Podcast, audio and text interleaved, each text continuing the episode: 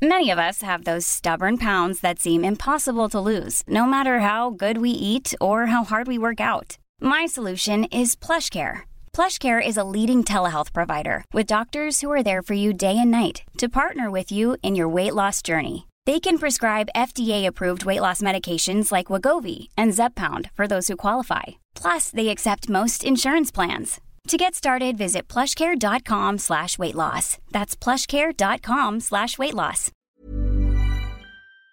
Vamos a platicar a propósito de esto que le comentamos de la creación de este nuevo Instituto de Salud que sustituye al Seguro Popular. Vamos a platicar con la diputada de Morena, Miroslava Sánchez Galván. Ella es presidenta de la Comisión de Salud y me da mucho gusto saludarla en la línea telefónica.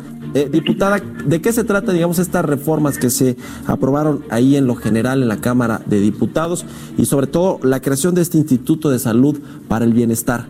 Bueno, esta es una iniciativa que se presentó en el periodo extraordinario eh, desde julio, eh, que llega a la Comisión de Salud para reformar y modificar varios artículos de la Ley General de Salud con el objeto de dos cosas. Uno, la extinción del Seguro Popular que estaba en la ley y la creación del Instituto Nacional de Salud del Bienestar, que este es el dictamen que se aprueba tanto en lo general como en lo particular Sí. eh, en la Comisión de Salud. Bueno, ya se aprobó en lo general. ¿Qué cambia con respecto a el seguro popular que bueno ha sido criticado por el presidente Andrés Manuel López Obrador que dice que ni es seguro ni es popular? ¿Qué cambios eh, sustanciales tiene este nuevo instituto con respecto a lo que se tenía? Lo, lo primero que hay que, que hay que resaltar es que son dos cosas diferentes.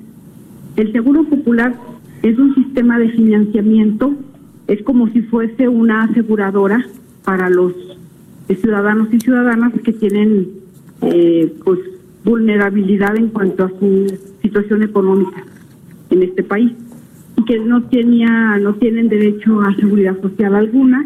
Entonces este, en el 2004 se creó este eh, seguro popular para eh, tratar de, de- de atender eh, así a esa población.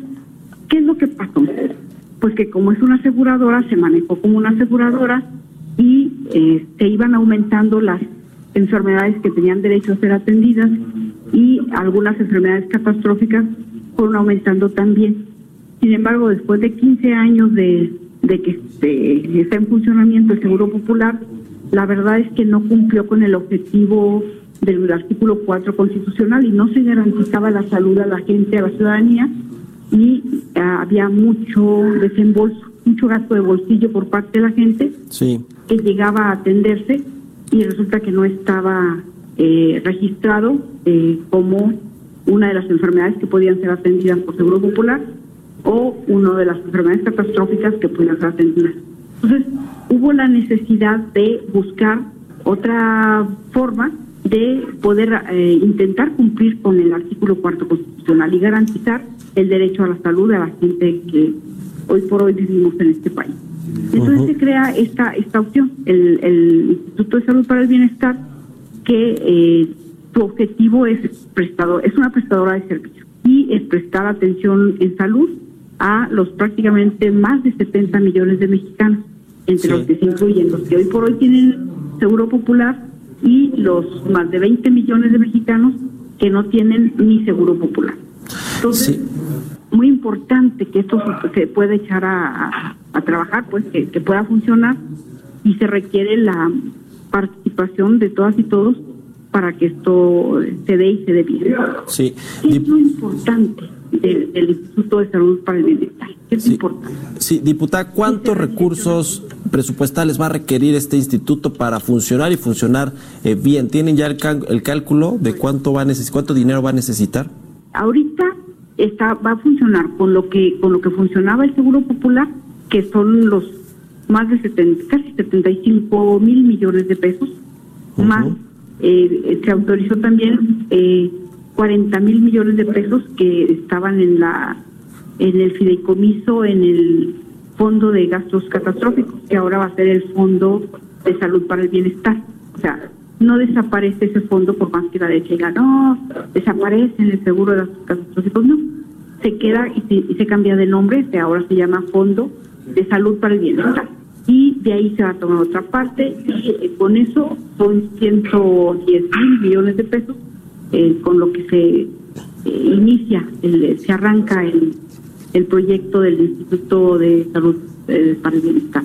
¿En cuánto tiempo se prevé alcanzar, digamos, este tema de la universalidad, eh, de llevar estos servicios de salud realmente a toda la población, que son objetivos pues muy loables, pero difíciles de conseguir? ¿Cuáles son las expectativas que tienen ustedes ya a partir de que se reformaron estas leyes y que se crea este Instituto de Salud para el Bienestar? Pues nosotros pensamos, sí va a ser progresivo, progresivamente se va a ir aumentando la, la, cobertura de, salud este, en este país.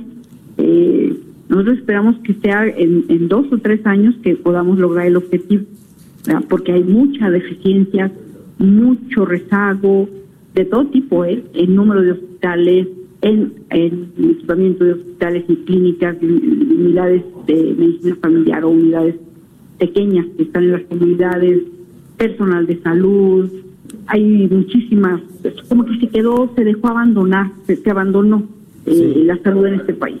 Entonces, este, no va a ser fácil. Creo que va a contar mucho las actividades, las acciones que está tomando este gobierno, porque creo que, que va a ser fundamental el hecho de que se, haya, se estén haciendo las compras consolidadas y pues por volumen se está abaratando el costo de medicamentos e insumos. Creo que el hecho de que se le no se le dé cuartel a la, a la corrupción, o sea, que no se permita la corrupción en este país en salud, creo que eso va a ser fundamental y eficientar cada peso y cada centavo es, muy importante. Creo que la, la otra la, la, otra cosa que, que habrá que tomar en cuenta es la responsabilidad que tendremos no nada más el Estado este, mexicano, sino los estados en lo particular, cada estado fiscal y la federativa y los municipios. Todos tenemos que tener una corresponsabilidad para que para que podamos cumplir con, con la gente, con los ciudadanos, y darles la cobertura en salud y redireccionar el enfoque de salud en este país, que durante mucho tiempo fue un enfoque curativo. Creo que tenemos la necesidad de redireccionar hacia un enfoque preventivo, hacia un enfoque de educación en salud y atender a la población desde la comunidad. Creo que eso, claro. eso puede ser la diferencia. Bueno, muy bien. Pues le agradezco mucho, diputada Miroslava Sánchez, presidenta de la Comisión de Salud, que nos haya tomado la llamada. Gracias a usted, muy amable. Hasta luego. Hasta luego.